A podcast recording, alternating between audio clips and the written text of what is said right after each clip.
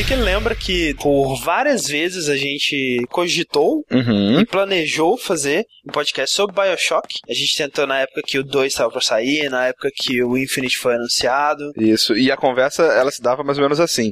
Chegava, pô André, vamos fazer um cast Bioshock, velho? Aí o André respondia assim, Vamos, vamos sim, mas primeiro a gente precisa fazer um podcast sobre System Shock, né, cara? ah, vamos fazer não, deixa pra lá. E aí o cast ele era engavetado mais mais vezes, né? Porque eu sempre achei que falar sobre Bioshock sem falar do System Shock É um crime. um, é um crime pra começo de conversa. Sim. E segundo, Uhum. se a gente falar de Mega Man X e nem citar a série clássica, né? Então, Exato. dá pra fazer, mas você vai perder um contexto que é muito importante pra você entender o que que é BioShock, por que que BioShock é do jeito que é, de onde que ele tá tirando as referências, de onde que ele tá tirando as lições que ele aprendeu, né? De onde ele tá tirando 90% das coisas dele.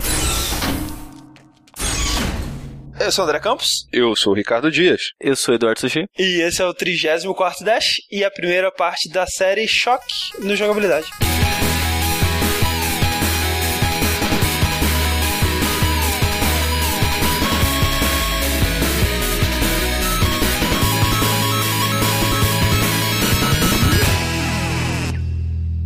Então, Rick Sushi, vamos lá para nossa leitura de e-mails e recados e comentários sobre o Dash 33 de Mega Man. Uhum. X. Um Dash cheio de dashes e cheio de 3 Exato, cheio de X Sim. também. e cheio de X. Não, de X. X. É. Mas antes disso, como sempre, é, nós temos alguns recados aqui e o principal recado que nós temos que dar é que o pessoal do Chico Rei ele ficou muito feliz com o resultado da ação que eles fizeram com a gente no último podcast e vai rolar um repeteco, né? Vai, vai rolar. Dessa vez a gente vai fazer uma promoceta. Um concurso cultural. Exato. Valendo uma camisa de correio. É, eu- a gente pode ganhar também?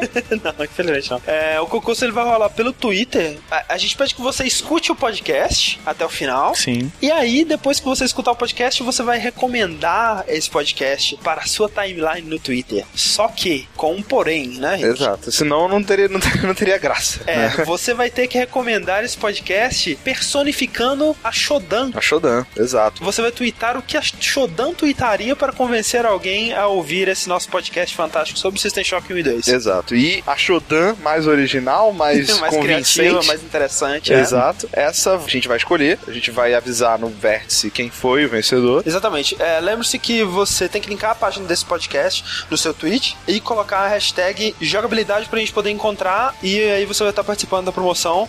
Se você não sabe o que é Shodan, se você não sabe o que é System Shock, Ouça o cast. é só escutar o cast que no final dele você vai ter uma ideia muito boa. É só não dar pause ou stop e já E já não dormir. Não dormir é importante. Mas se a recepção desse cast for tão boa quanto foi do cast de Mega Man, a gente vai estar muito feliz, né, Rick? Porque foi um cast muito bem recebido. Foi, cara. Tivemos bastante comentários, muitos e-mails inteligentes e com Sim, informações muito legais. E pra, pra variar, eu não sei se o André tá sendo irônico ou, ou não. hein? E, cara, foi um cast muito divertido. Teremos as próximas partes no futuro. Com certeza. Alguns comentários que se repetiram tanto no Twitter quanto nos comentários mesmo nos e-mails. Muita gente tão maluca quanto o Sushi que também usa dois pra frente pra dar dash. Maluco Olha, não. O Sushi não está sozinho. Vocês são os malucos de apertar um botão pra fazer isso. Mas de verdade, o que o pessoal co- comenta bastante é que, mesmo o pessoal que usa dois pra frente pra dar dash, eles usam o botão de dash quando tá na parede. É que na parede não funciona dois pra frente. Exato. E que é uma imbecilidade, então, tipo assim, você tem que aprender duas coisas. Eu aprendo uma É. só e tá de boa. Mas muita gente também disse que quando joga em emulador, coloca o dash nos shoulders, né? No R no- ou no L, e é realmente uma, uma ideia boa. Facilitar ali o acesso, que você não precisa fazer aquela manobra com o dedão. Exato. Outra coisa que eu descobri que foi um- uma revelação pra mim, por que que eu não encontrei o cartucho do Mega Man X2 na minha infância no Super Nintendo, é que por ter o chip FX, né, o chip que permitia aqueles efeitos 3D e tudo mais, é, ele era um cartucho muito difícil de piratear. E agora pensando bem nas lojas que eu frequentava e nas locadoras que eu frequentava, isso faz muito sentido. que eles não iam ter um jogo original, mas nem fudendo, sabe? Então, também é outro comentário provando mais uma vez que a gente não dá ponto sem nó e que os executivos da Capcom escutam o nosso podcast. Caraca, isso é, é desde o download, né, velho? Sim, é Os da sempre, Capcom velho, é são sempre, velho. É incrível. O Rubens Cavalheiro do, do Level Mais, ele disse que o pessoal da Capcom tava ouvindo, né? Porque foi só a gente falar do Professor F, né? Que foi o responsável pelo Mega Man X. E por um outro jogo também, DuckTales, né? De Nintendinho. Repete qual jogo, André? DuckTales. que foi divulgado na antecipar que você vai ter um novo DuckTales aí da Capcom, né? Seguindo os mesmos modos. O tio Patinhas dá aquele golpe com a bengalinha que ele, Ele é o pula. mesmo ou um remake? Eu acho que é outro jogo, com novas fases e tudo mais, mas é. Hum. Eu também achei que fosse o remake. Eu tava até esperando já a fase da lua, tipo, É, eu acho que não, eu não tenho certeza. Mas então vamos lá para os nossos comentários. O comentário aqui é do Arthur Antunes. Aham. Ele fala, maneiro esse dash. E é isso. Mentira. Valeu, Arthur. Muito obrigado. Ele fala, é, maneiro esse dash. Vi que vocês comentaram o vídeo do Sequelites, que pra mim é uma das maiores merdas que eu já vi. Eu não consegui achar aquilo minimamente engraçado, pois o cara parece que é cego pela nostalgia, cuspindo um monte de argumentos que se você pensar durante dois segundos, vai ver que são totalmente furados. Acho engraçado ele questionar os tutoriais modernos, usando Mega Man X, um jogo de três botões obrigatórios, em comparações com jogos mais modernos, como vocês disseram no cast. O jogo não tem uma forma elegante de te ensinar como dar super pulo, porém tem mais. Ele não explica as possibilidades dos tiros dos chefes, que duplicam quando você ganha o tiro carregado. É, a lição tirada é que é, realmente o jogo ele deixa muitas coisas vagas e no comentário original que dá uma resumida aqui, o Arthur ele até reclama muito de que o jogo ele não te dá muitas dicas de como encontrar as coisas, de como que as armas interagem com objetos no cenário pra você quebrar e encontrar upgrades, né? Eu acho que isso faz parte da exploração, né? Acho que se o Sim. jogo ele deixasse tudo muito na sua cara, não seria tão legal, não daria essa sensação de É, não teria o que descobrir, não teria o que explorar, era só pegar a arma e fazer é. as coisas. É, mas é realmente isso meio que. Foi o que a gente comentou mesmo, né? O vídeo do Ugly Raptor ele é muito um vídeo de nostalgia, de muita paixão mesmo. Mas acho que a ideia do vídeo é essa mesmo, sabe? Sim, sim. Como isso ele funciona bem. E ele fala no vídeo que ele é um dos jogos favoritos dele, não sei o quê. Então, tipo, Sim, é, sim. como eu falei, eu gosto muito do vídeo pela comédia. Eu gosto muito dos Exato, vídeos de Agorap, exato. eu gosto do, do estilo de humor dele. Isso me incomoda um pouco, assim, porque isso é uma tática muito comum de você usar a Usar comédia uma como comédia argumento, pra- porque entendi. a pessoa tá rindo, ela acaba aceitando aquilo que você tá dizendo e não questionando.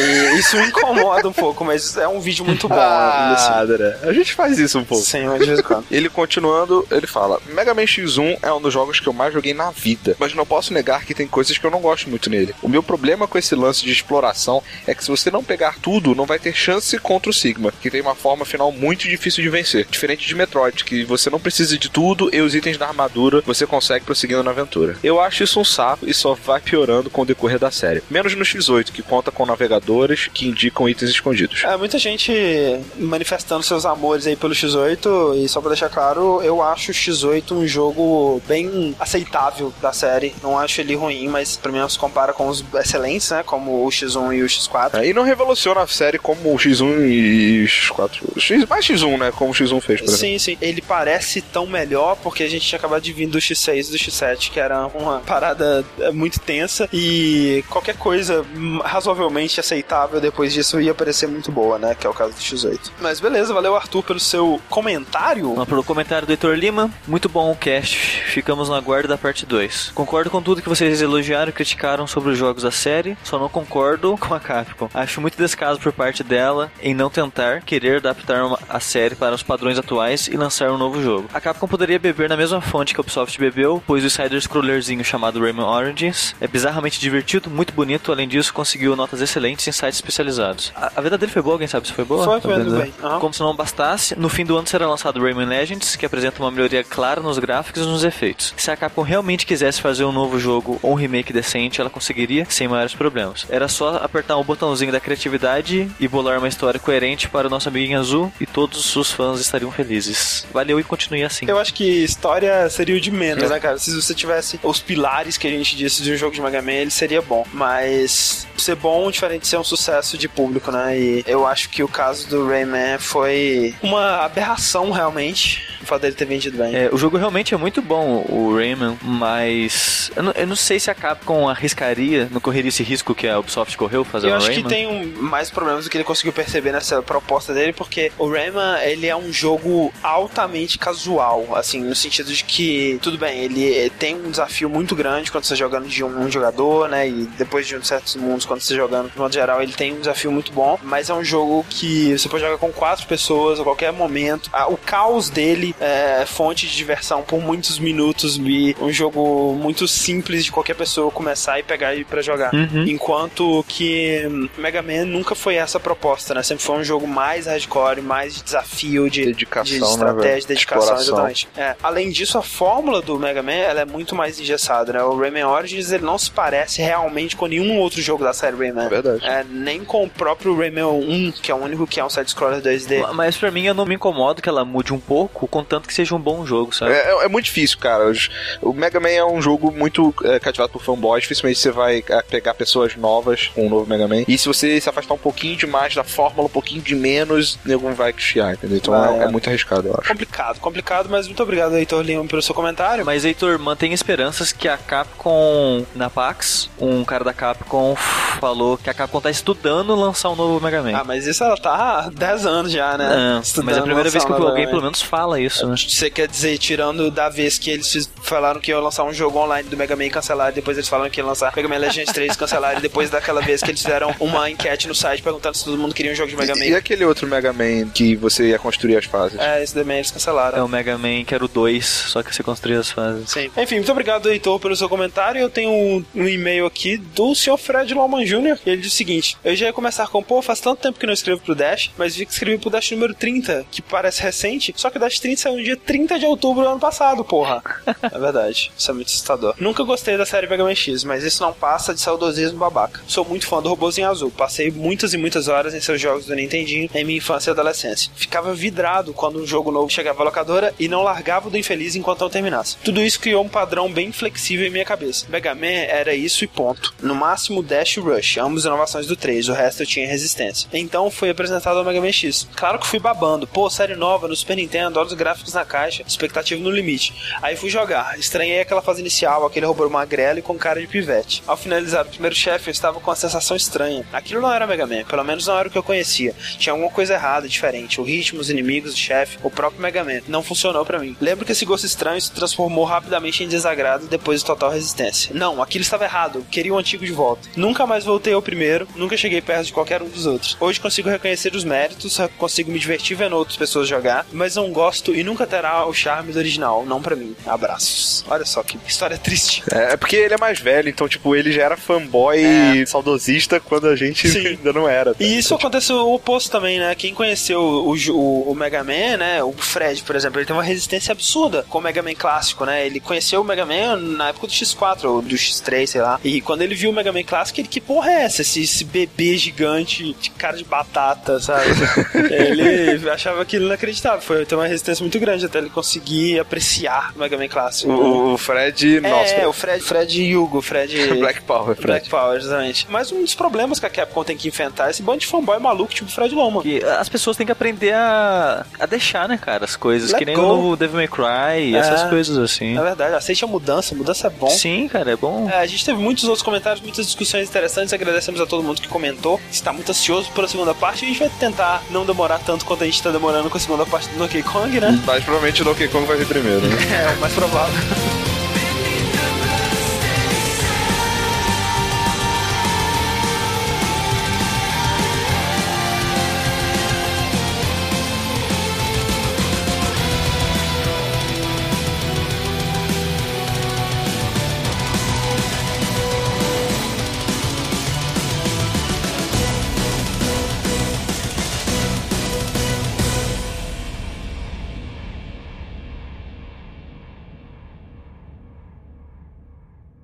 New Atlanta, Sector 11, Building 71G.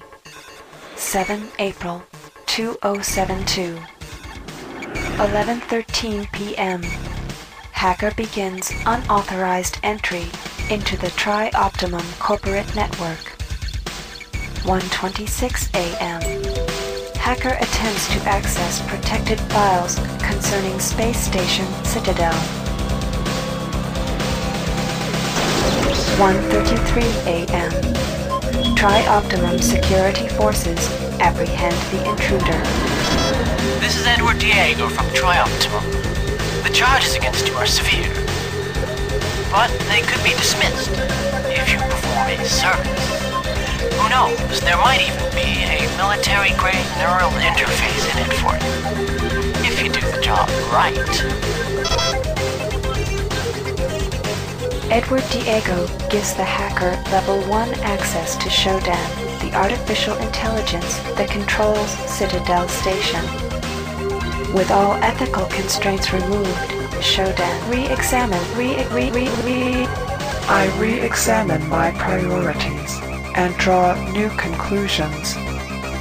The hacker's work is finished, but mine is only just beginning. Pessoas, pra gente falar de System Shock, pra gente entender essa série, a gente tem que voltar um pouco mais ainda no tempo pra falar da empresa que criou esses jogos, né? Que foi a Looking Glass Studios, né? Sim, a mítica. Uma empresa muito prolífera nos anos 90, né? La- Lar de muitas criações. Uhum. Looking Glass, inclusive, é o segundo nome dela, né? Ela começou se chamando Blue Sky. Sim. E depois de algumas mudanças por questões legais, ela acabou adotando o nome Looking Glass Studios. O- uma coisa que eu acho engraçado sobre a Looking Glass é que ela é uma empresa, como você falou, lar de muitas inovações, né?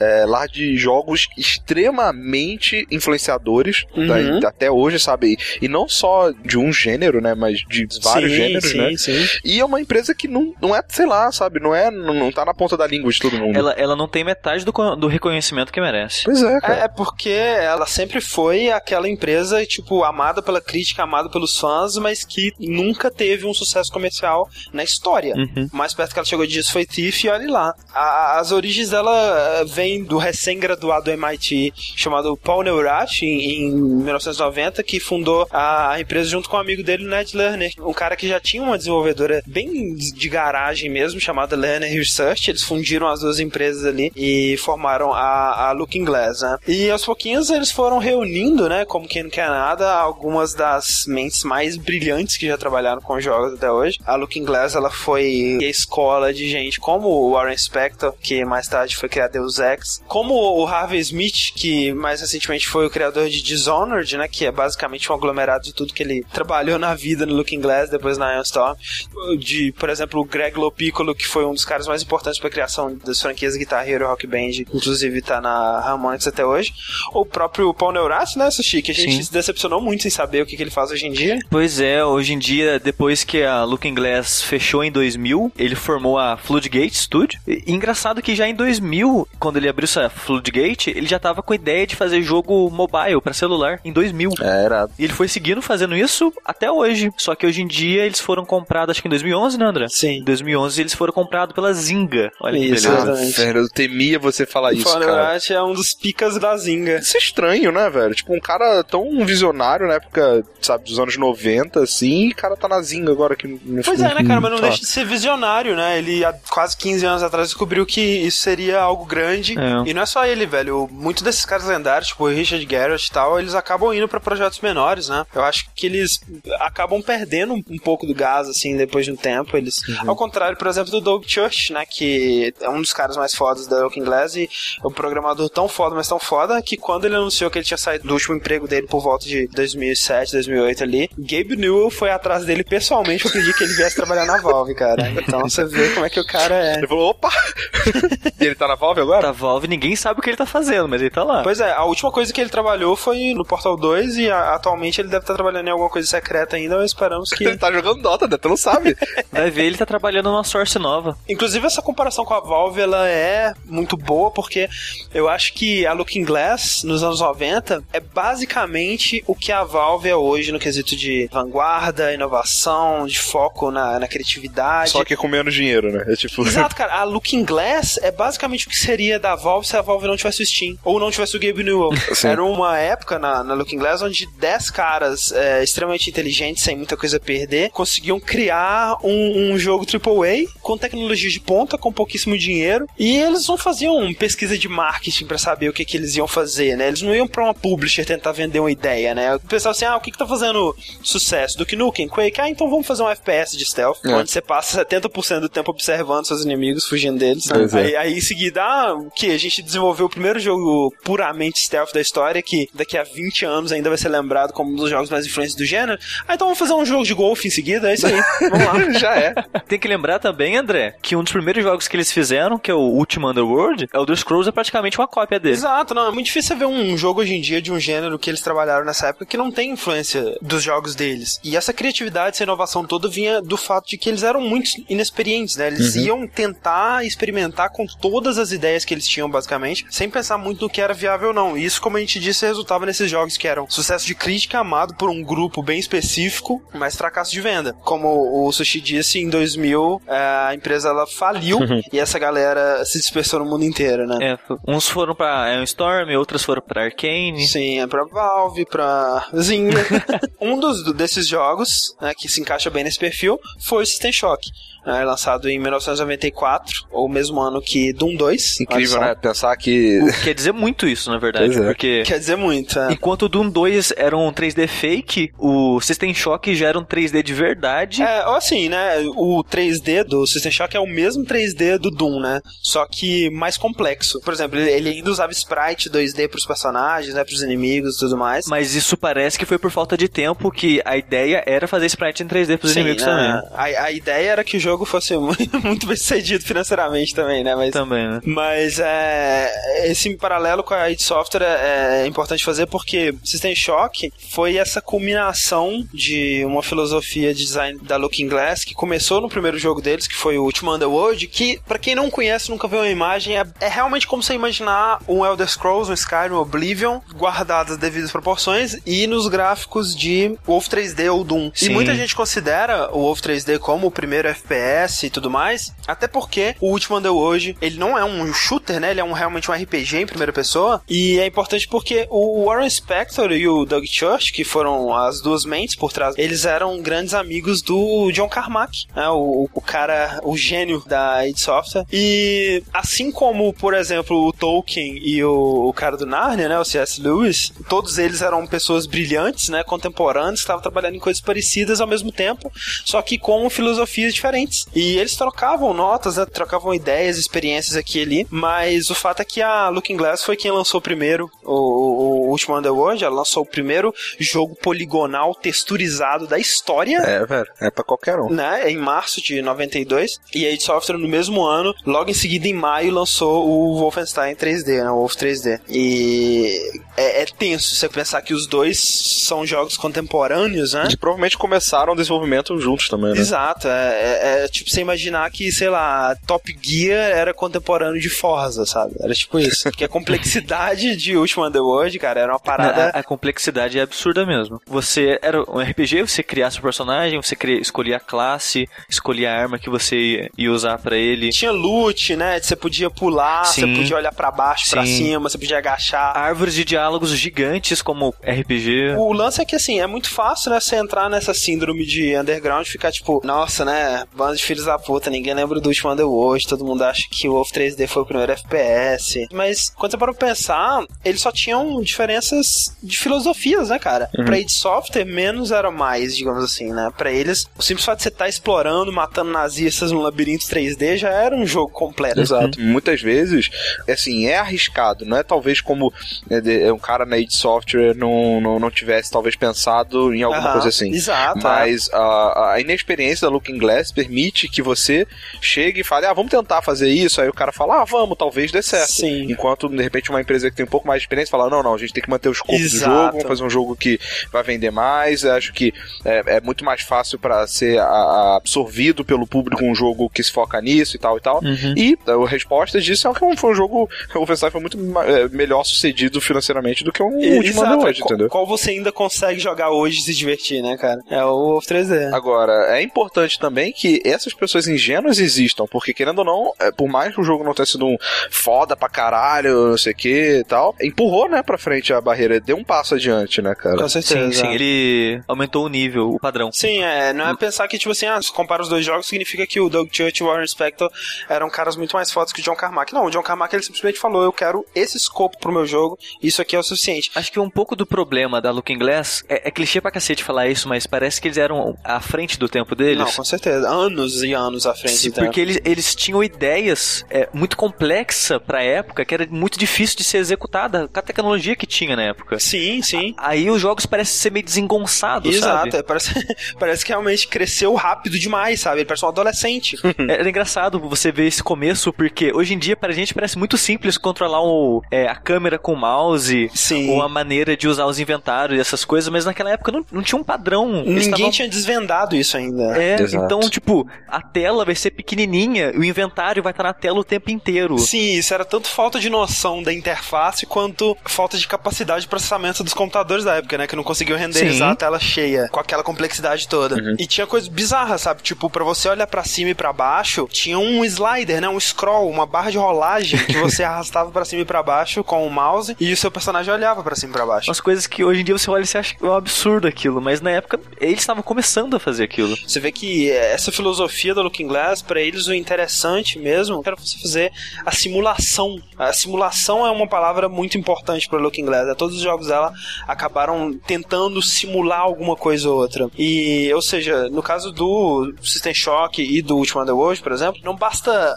eles te colocarem no ponto de vista de primeira pessoa no ambiente 3D, né? Eles querem simular o máximo que eles conseguirem de todos os sistemas, né? De interação, de movimentação. Exato. Muitas vezes o pessoal tava simulando por simular, sem ter uma ideia do que, que vai ser um jogo, se vai fazer um jogo ou não, sabe? Sim, sim, é tentar ver o que eles conseguiram fazer, né? Primeiro e depois pensar, meses depois, sabe? Quando a parada já tá simulada, Sim, sim. uma simulação pronta. Ah, é, vamos tentar botar isso num jogo e tal. Exato, inclusive foi assim que surgiu o System Shock, né? Quando eles estavam saturados da temática medieval, mas eles queriam evoluir aqueles conceitos. Ele segue a mesma linha do Ultima Underworld, ou seja, ele é um jogo de, de tiro em primeira pessoa, né? Mais de tiros do que o Ultima Underworld era, com bastante de RPG e um pouco de adventure, algo que era muito inovador pra época, né? Você tinha na, na sua tela, você tinha o seu inventário, você tinha Mapa. dezenas mapas e menus e Você tinha batimento cardíaco, você tinha estresse. um jogo que, como é o primeiro de sua categoria, assim, é-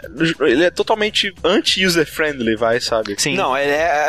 Hoje em dia ele é uma parada. Parece uma parada alienígena. Você vê, a Wii é muito crua, ele não se esforça em tentar ensinar muitas coisas, até porque Sim. RPGs naquela época eram complexos, né? Tinha as tabelas gigantes, um monte de coisa pra você, status e não sei o quê. Sim, sim. E eles tentaram implementar isso, às vezes de maneira até mais do que deveria, né? Sem É, eles o- tentavam tanta coisa que era algo tão ambicioso que acabava sendo prejudicial, né? E, e isso era mesmo na época, né? Você vê relatos de pessoas que, mesmo na época, sentiam essa curva de aprendizado que era muito grande. Sim, sim. Exato. Por exemplo, comparava a um simulador de voo, que pra você se interessar por System Shock, você não olhava pra ele e pensava, caralho, que parada divertida, né? Era, caralho, olha o que esses caras estão tentando fazer, velho. Eu quero aprender a mexer nisso, né? Uhum. É tipo um cara querendo jogar Dwarf Fortress. hoje, sabe? Exato, numa complexidade menor, claro, porque o System Shock, fuçando, você consegue aprender eventualmente, né, sem muitos problemas, mas é algo que você tem que estar disposto a primeiro entender a interface, entender como o jogo funciona, pra depois você encontrar a diversão ali dentro, né? Ainda mais agora que a gente tá acostumado com né, jogos muito mais friendly. Eu acho que é um pouco só, sabe? Ela, ela é complicada, mas depois de meia hora de jogo eu já tava meio que acostumando com ele, sabe? Pra mim, o maior problema nem foi a, a HUD em si, acostumar com ela, entender o que você tá fazendo, o que, que você tá mexendo ali. Pra mim, o maior problema é que eu achei muito confuso o layout das fases e como achar o botão de abrir porta, essas coisas. É, a textura era muito embaralhada, Sim, sabe? sim. Muito misturada. É, as texturas são muito simples, né? Elas são muito iguais. Sim, isso que eu achei o mais complicado do jogo mesmo foi isso. Foi me achar ali naquele mundo. Isso era parte do game design dos jogos da época, né? Esse lance do labirinto, de você ter que encontrar o caminho, passagem secreta, encontrar as chaves, as portas e tudo mais. O que é especialmente triste no caso do System Shock, porque ele tem uma história muito interessante, e se você for fisgado por essa parte mais RPG, mais adventure da parada, todo o resto, a parte shooter, a parte FPS dele, acaba sendo um empecilho pro que você realmente quer ali. Exato. Ele conta a história de um hacker que é preso quando ele tenta invadir os sistemas da mega corporação Trioptimum, Isso. é uma corporação gaúcha, Ah, que. Tribou ela. que é basicamente a Umbrella do System Shock, né? Uma corporação evil do futuro e tudo mais. É, mais que isso, né? Porque na história desse, desse universo, a Trioption, ela comprou Estados Unidos. Mega corporações, substituindo países no futuro. E eu gosto do nome. O, o nome do protagonista é muito legal. Que o André falou, você é um hacker. E o nome é The Hacker. The Hack. É, Porque nos anos 90, hackers eram muito mais foda, né, cara? Porra, era muito irado, né? Ele hackeia o computador da Trioptimum, mas só que aí aparece um cara, um tal de Edward Diego. É um nome muito bom, é um nome de novela mexicana. Sim, ele é um dos carafadões da Trioptimum. Em vez de ativar a polícia, qualquer coisa do tipo, ele fala: falar, chega aqui, vou- eu vou pedir um negócio pra você. ó. Se você hackear essa inteligência artificial aqui que criaram, chamada Shodan, É, o Shodan era um, um, supercomputador consciente, né? O Shodan é uma sigla pra é, rede consciente e hiperotimizada de acesso a dados. Mas Shodan é muito mais legal. o jogo se passa na Citadel Station, que é uma cidade espacial que flutuava em volta de Saturno. Uma estação, né? Espacial. E essa Shodan, ela praticamente controlava a cidade Sim, toda. ela controlava todos os dispositivos eletrônicos que existiam dentro da Citadel Station. Só que o hacker não sabia disso, né? Ele sabia o que o Edward Diego pediu pra ele, que foi pra ele Se você hackear essa inteligência artificial e tirar o bloqueio moral que colocaram nela, eu deixo você ficar impune. E além disso, Sim. eu coloco implantes cibernéticos em você. Olha que legal, que era coisa do futuro, né, cara? Tipo, todo mundo queria um implante cibernético. Velho, eu quero um Sim. implante cibernético. E eu, caramba, por que não? Aí ele vai lá, hackeia a Shodan. O que acontece é que esse Eduardo Diego, na verdade, ele tava com seus próprios planinhos malignos de pesquisas genéticas e esse tipo de coisa, e ele estava trabalhando com a Shodan pra encobrir ah, os desvios de dinheiro e as pesquisas secretas que ele estava fazendo, e a Shodan pediu pra ele fazer isso, né, Pra ele tirar o bloqueio moral dela, porque aí ela conseguiria fazer isso muito melhor e com muito mais facilidade, e o Eduardo Diego aceitou, acreditou, trouxe o hacker, o hacker fez isso pra ele, O, o que poderia dar errado? só o fato de que a Shodan, sem o inibidor moral dela, achou que ela era Deus. Simples assim. Ela falou: Olha só, eu sou Deus, os seres humanos são uma merda, eu vou matar todos e criar minha própria raça e dominar o planeta Terra. São insetos. Eu já vi. Onde, onde você já viu isso, André? Mass Effect, talvez? Mass Effect. É, Gleidos. Tem a, tem a Gladys. Tem o HAL 9000, né? Que apesar de não ser necessariamente tão evil, é uma inspiração óbvia, né? Só que Mass Effect deu certo, né? O, primeiro, o único lugar que deu certo Verdade. fazer isso. É, é, a, a Shodan, ela é basicamente uma versão, um protótipo da Gladys, Da né? Gladys, né, Porque cara? É muito parecido. Só que eu acho Shodan muito mais agressivo que a Gladys. Não, com certeza. A Gladys é muito, Mil muito vezes. simpática, velho. Ela é muito Não, é boazinha porque ainda. o- até pelo tom do jogo, né? O Portal ele tem o, a comédia, né? Quando você, for- quando você para pra pensar no que, que a GLaDOS faz, ela é bem evil também, né? Uhum. Mas por ter esse tom de comédia, você consegue sentir empatia mais pela GLaDOS do que A pela. Shodan, até um elogio dela, ela tá te xingando. É. You're very good for an insect. Exato, muito bom pra um verme, né? Um inseto. Porque ela realmente ela desconsidera ah, o ser humano, né? O que é uma estupidez, porque ela depende pra caralho de você, tanto no 2 quanto no 1, um, né? Então talvez ela devesse abaixar um pouco a bola aí, né? Porque. É, o hacker, quando ele vai receber o implante cibernético dele, ele tem que ficar em coma durante seis meses. Sim. Até cicatrizar e tudo ficar certinho e o corpo dele funcionar. E quando ele acorda, depois desses seis meses, a Citadel Station tá na bosta. É, porque foi o tempo que aconteceu, né? Até o próprio Eduardo Diego ser enganado pela Shodan e a Shodan aos poucos tomar o controle, perceber que ela é Deus e, e começar a matar todo mundo e fazer experimentos e tentar criar essa nova raça de ciborgues e fazendo experimentos genéticos e transformando todo mundo da Citadel ou num mutante ou num ciborgue ou numa máquina do inferno.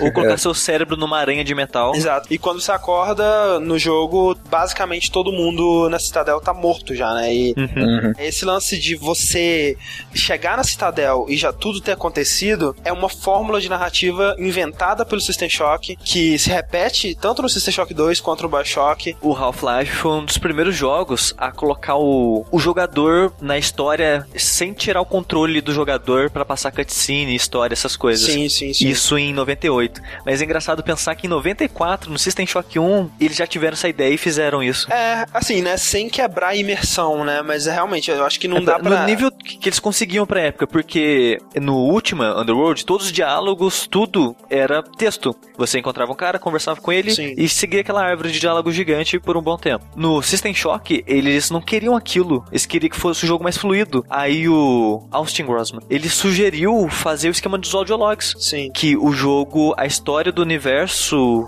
se ia se passar tudo por arquivos de áudio. Então você ia poder seguir o jogo enquanto ouvia o arquivo de áudio. No, no fundo, né, cara, a- o que a Valve fez com Half-Life não deixa de ser uma evolução dessa maneira, né, de, de Uhum. contar a história sem quebrar a imersão, né? No caso da Valve, eles tentam contar mais pelo, pelo que você tá observando do mundo. Mas, André, o System Shock também fazia isso, porque esse lance de escrever na parede, essas coisas que deixar mensagem, Sim. já tinha tudo isso no System Shock também. Inclusive, né, cara, a Valve, ela tem muito o que agradecer pra System Shock, porque o, o System Shock ele inventou pelo menos três estilos narrativos num jogo só. Exato. Porque até essa época a narrativa em jogos era feita dentro de cutscenes ou num texto fora do jogo. Muitas vezes até no manual, né? A história toda ficava Sim. no manual, você tinha que ler e depois você entrava no jogo e já começava no pau lá. Mas assim, primeiro, você tem o estilo do Portal, que é quando você tem um ser onipresente que conversa com você e te provoca, né? E esse ser onipresente, ele é basicamente o game designer. Sim. A Shodan, ela é um avatar do game designer de, de System Shock. Ela que te desafia, ela que te dá os seus objetivos, ela que cria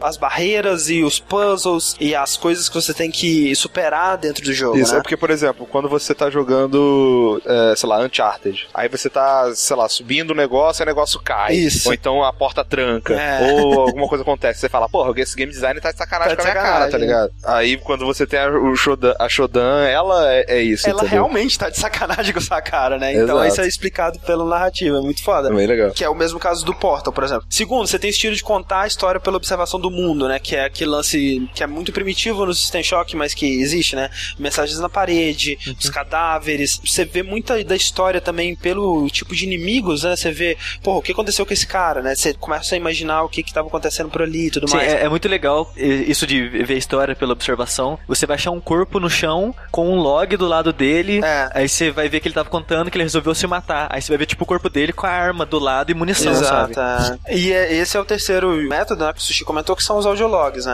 É, que hoje em dia é, parece que é uma lei, né? Todo jogo. Dead Space. Tomb Raider, cara, tem audiolog. É. Você vê. É um método dos narrativos mais populares, mais utilizados Uhum. da história dos videogames. Foi inventado pelo System Shock, né? E essas limitações deles não poderem contar uma história com vários personagens, né? E eles não terem maneiras sofisticadas de fazer árvores de diálogos ou de fazer diálogos de modo geral entre vários personagens e tudo mais. Eles colocaram todo mundo morto como uma solução pra isso, né? E vamos contar o que aconteceu antes, né? Que a gente consegue deixar a maior parte desses acontecimentos na cabeça do jogador, né? A gente não tem como mostrar o que, que foi a guerra que aconteceu entre as forças militares da Citadel Station, entre os civis, entre todas as facções tentando combater essas aberrações ciborgues e as pessoas que estavam sendo feridas e mandadas, sendo mandadas para as estações médicas. E nas estações médicas, ao invés de elas serem curadas, elas eram transformadas em ciborgues também.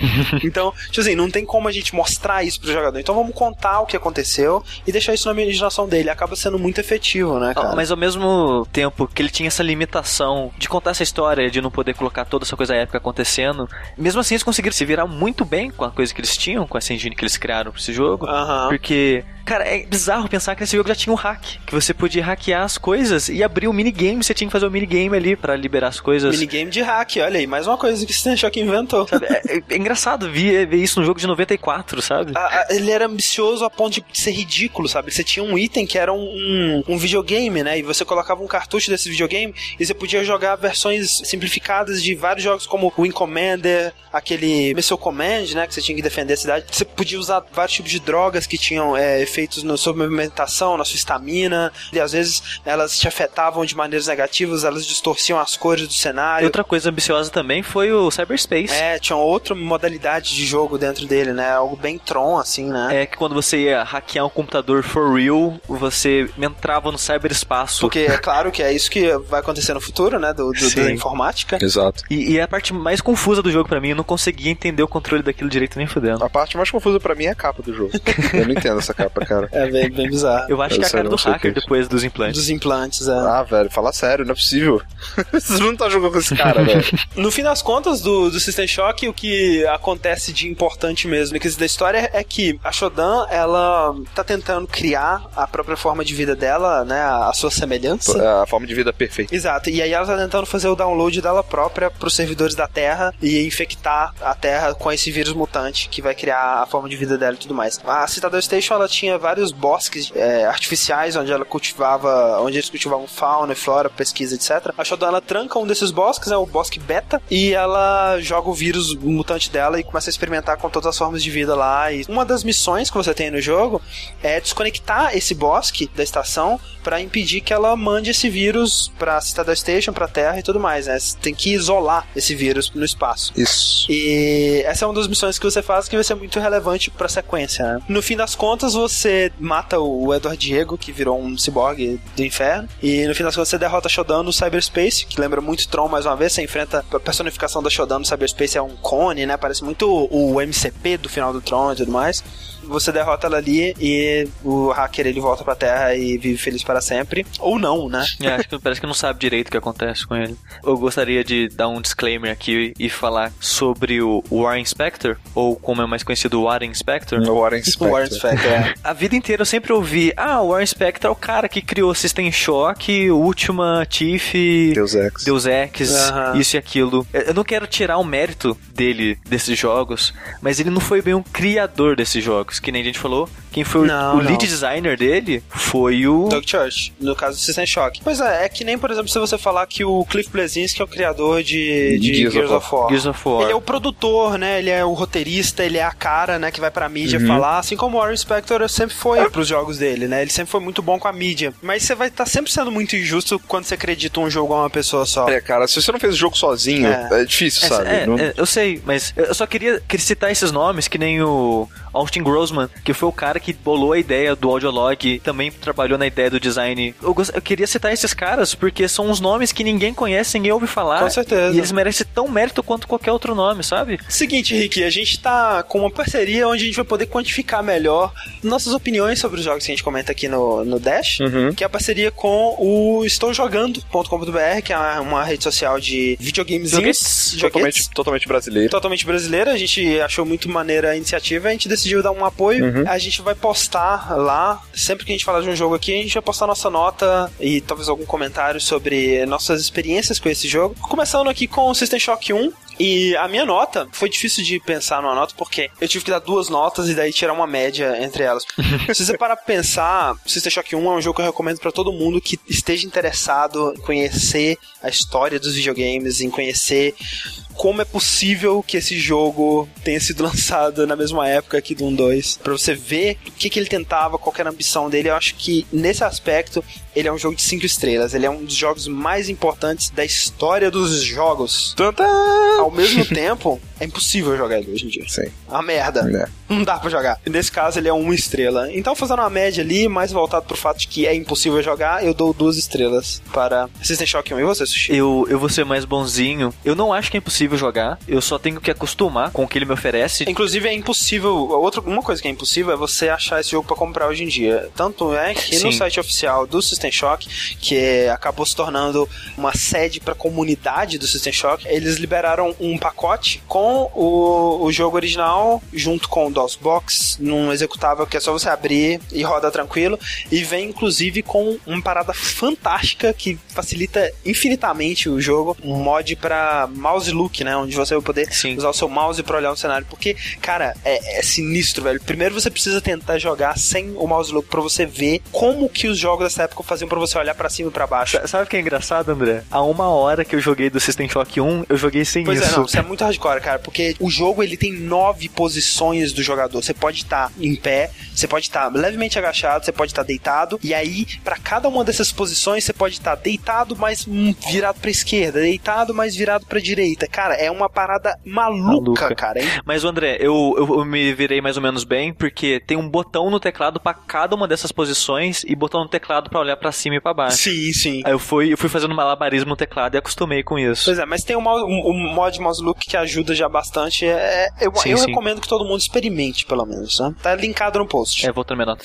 eu, eu vou ser muito mais bonzinho com a nota que você, porque eu não acho que é impossível jogar ele. Aham. Eu consegui me virar bem, só fiquei um pouco perdido porque eu não tava enxergando direito. Como jogar ele? Não, não tava tipo, enxergando direito, sei lá, botão pra abrir porta, sabe? Essas coisas. Cara, é, é ab- absurdo. Ele tenta colocar tanta coisa na tela que a fonte do texto dele tem que ter, tipo, 4 pixels de altura. É quase ilegível a parada de tão pequeno que é o texto dessa porra, velho. É um absurdo. Mas, levando em consideração a importância dele, tudo que ele fez pra época dele, eu dou quatro estrelas pra System Shock 1. cara. Olha aí, muito generoso, Sushi. Você, Rick, você tem uma nota pra dar pra System Shock 1? Uma estrela. Uma estrela. Eu dou uma estrela. Não, é, é simples, assim, é porque por mais que o jogo seja importante, ele isso aqui, se eu não conseguir jogar, não tem como eu falar que, né, que é legal. Sim, sim. Então, Como jogo mesmo é impossível, né? É, então... assim, eu dou uma estrela. Se o cara que jogou, que fez o jogo, tem que dar cinco, né? Que... Ah, mas acho que até ele não dá, cara.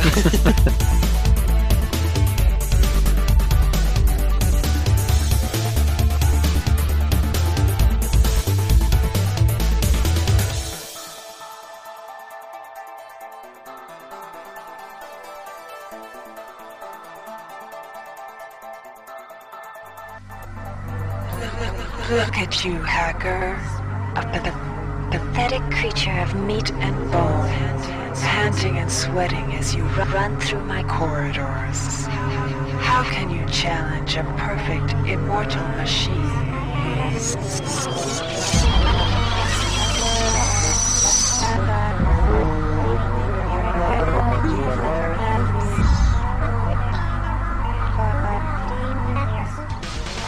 In 2072, a rogue artificial intelligence known as Shodan lost her mind. In her limitless imagination, Shodan saw herself as a goddess, destined to inherit the earth. That image was snuffed out by the hacker who created her.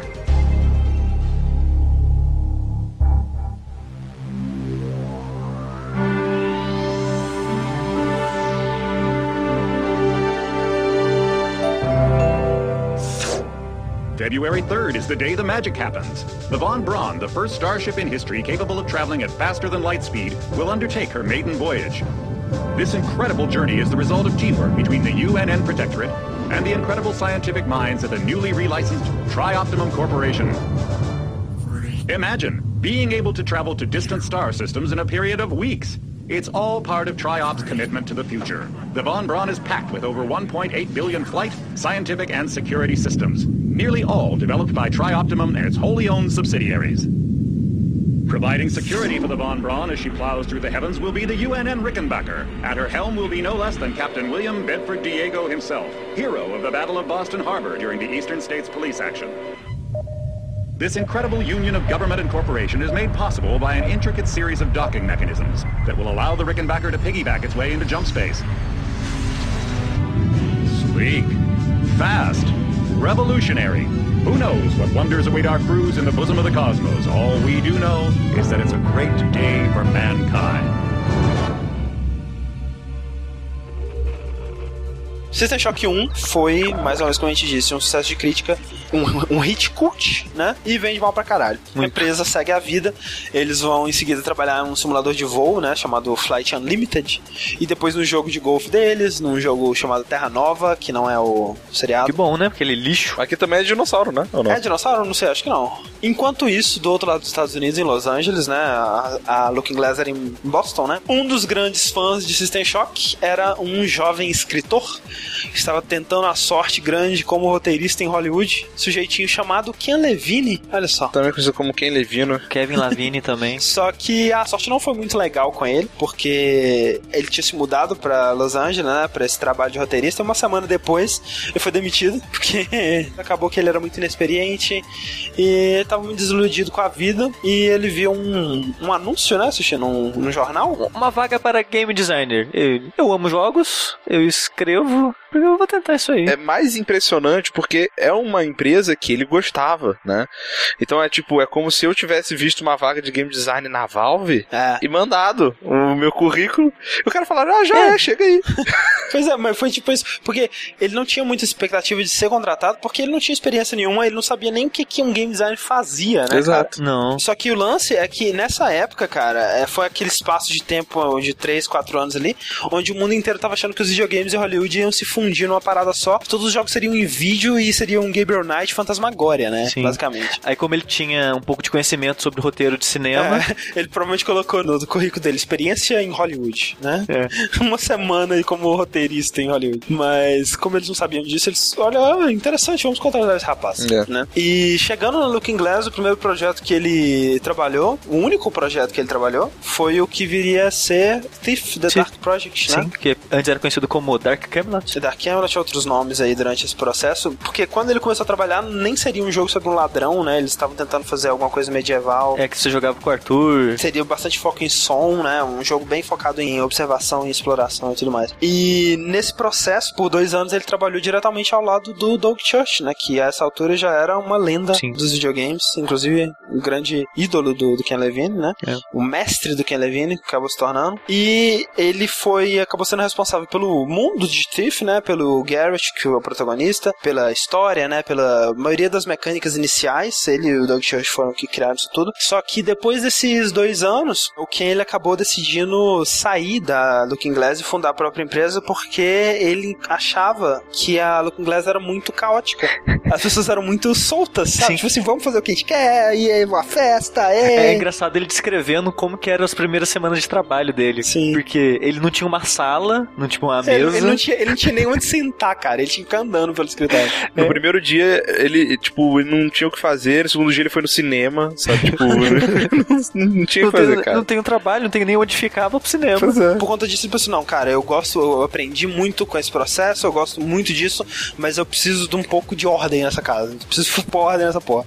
Então ele fundou a Irrational Games, Uhum. junto com outros dois funcionários né, da Looking Glass. É, o engraçado é que ele, que ele saiu da Looking Glass e fundou o Pop Studio antes do jogo que ele fez lançar. Exato, é. então assim, ele nunca tinha concluído nenhum jogo quando ele fundou a Irrational É. Games em 97. Ele tinha concluído, mas não tinha lançado. Mas Não, na verdade ele saiu antes de concluir, né? Porque ele fez é, pedaço do design, mas depois mais gente foi lá e trabalhou no que ele tinha na base que ele tinha criado, né? Sim. Principalmente a parte de gameplay, né, em si. Isso, exatamente. E ele trouxe todas essas lições que ele aprendeu, esse curso intensivo com o Doug Church que ele teve. E o primeiro jogo que ele propôs foi um jogo chamado Junction Point, que ia pegar a base de System Shock, mas que tentaria se diferenciar mais ainda dos FPS da época, como Doom e Quake e tudo mais, adicionando mais elementos de RPG, né? Uhum. E aí ele foi fazer o pitch desse jogo pra EA, e a EA achou interessante, mas só ia aprovar, financiar esse jogo, se ele fosse parte da franquia do System Shock. E aí a EA propôs uma parceria entre a Irrational Games e a Looking Glass, onde a Looking Glass supervisionaria a licença do System Shock e a Irrational Games desenvolveria o jogo. Uhum. E aí nasceu o System Shock 2. Isso.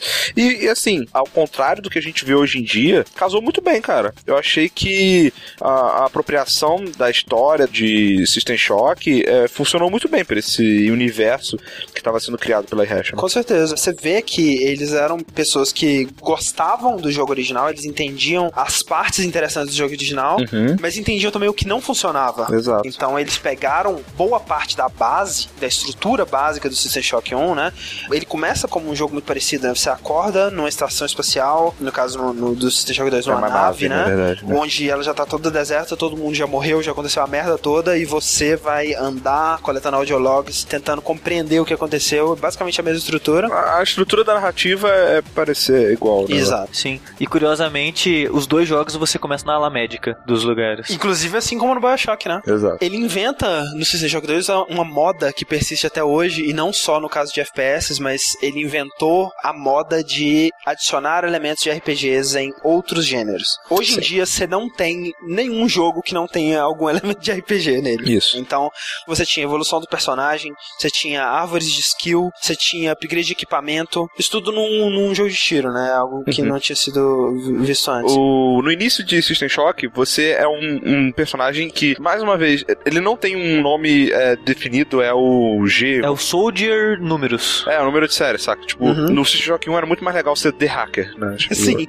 Era muito mais interessante. Mas você começa fazendo parte da UNN, né? O Exército Espacial. É, o Exército Espacial, é uma sigla, whatever, whatever. Sim. Mas o importante é que você começa pra fazer parte disso e logo no início, a forma como você escolhe a sua classe, digamos assim, é como se você estivesse passando pelo treinamento dessa UNN.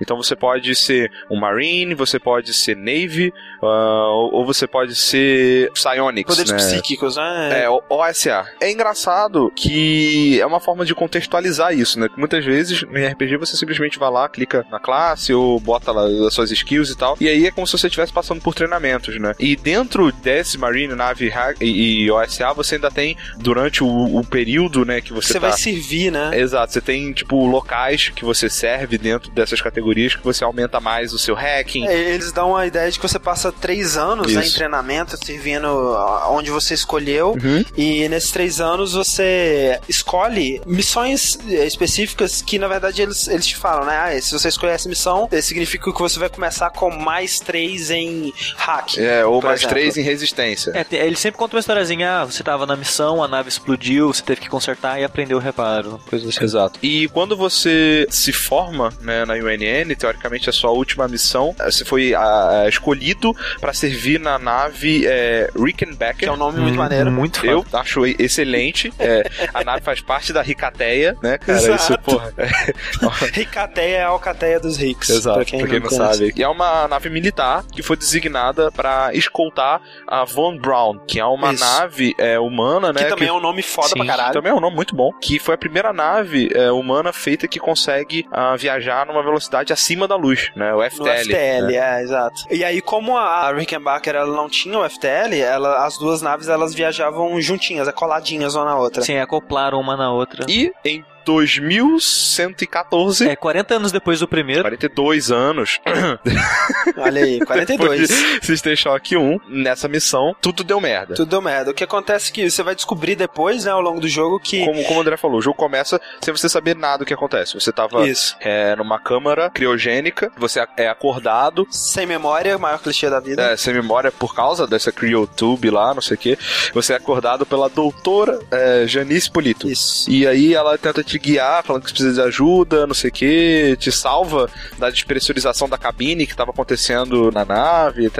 Isso. E aí você começa o esqueminha de audiolog, fazer missão que ela te, que ela te pede. Tem muitas coisas do que a gente vai falar aqui. Se você jogou Bioshock, você vai achar tudo extremamente familiar. Exato. Porque a estrutura do jogo, a estrutura das missões, o tipo de objetivo, Uhum. o, o ritmo da história, até mesmo em questão de plot twist, de pontos específicos da narrativa, ou são idênticos ou tem paralelos muito fortes com Bioshock. A gente não vai apontar todas as semelhanças, porque a gente quer fazer isso no cast de Bioshock. Exato.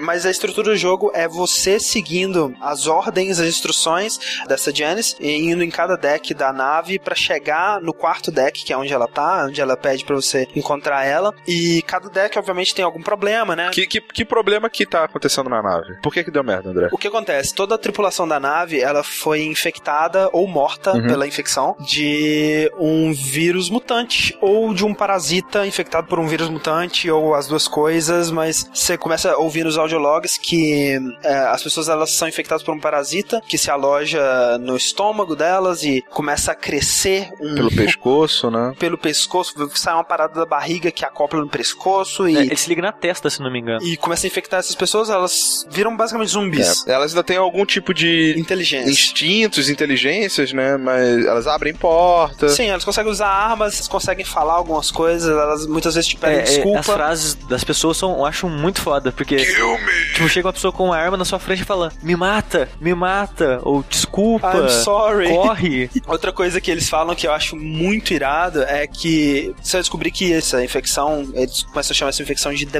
Não, não, o Demane se chamam Demane. Sim, e o Ken Levine ele fez uma parada muito maneira de como expressar o propósito dessa, dessa infecção com metáforas musicais, com metáforas de orquestra, de sinfonia, né? Então, quando eles te veem, eles falam que você não faz parte da sinfonia deles, você, você está dissoante, você é um som desafinado na sinfonia deles, e por isso eles têm que te, te eliminar, né? Coisa tipo. Isso é Me lembra, lembra um pouco os Rock Nine, né? Do, do Mass Effect. Exatamente, me lembrou muito o Rock No Knight. caso, ao contrário. Exato, é, o, o, os Rock Knight lembram muito o The Man. Isso, exato, isso, isso. Mas a, a, a estrutura do jogo é que você vai seguindo as ordens da Janice Polito e ela vai te guiando, né, através dos decks. Cada deck tem algum problema pra você resolver, né? No, no deck dos hidropônicos tem um monte desses parasitas bloqueando o caminho do elevador e aí você tem que sintetizar um veneno pra matar eles. É. Beba toda vez que você ouvir algo que te lembra de Bioshock. Até que você chega no andar onde tá a Janice e você descobre que ela estava morta esse tempo todo. Quem era a Janice? Shodan, nossa colega.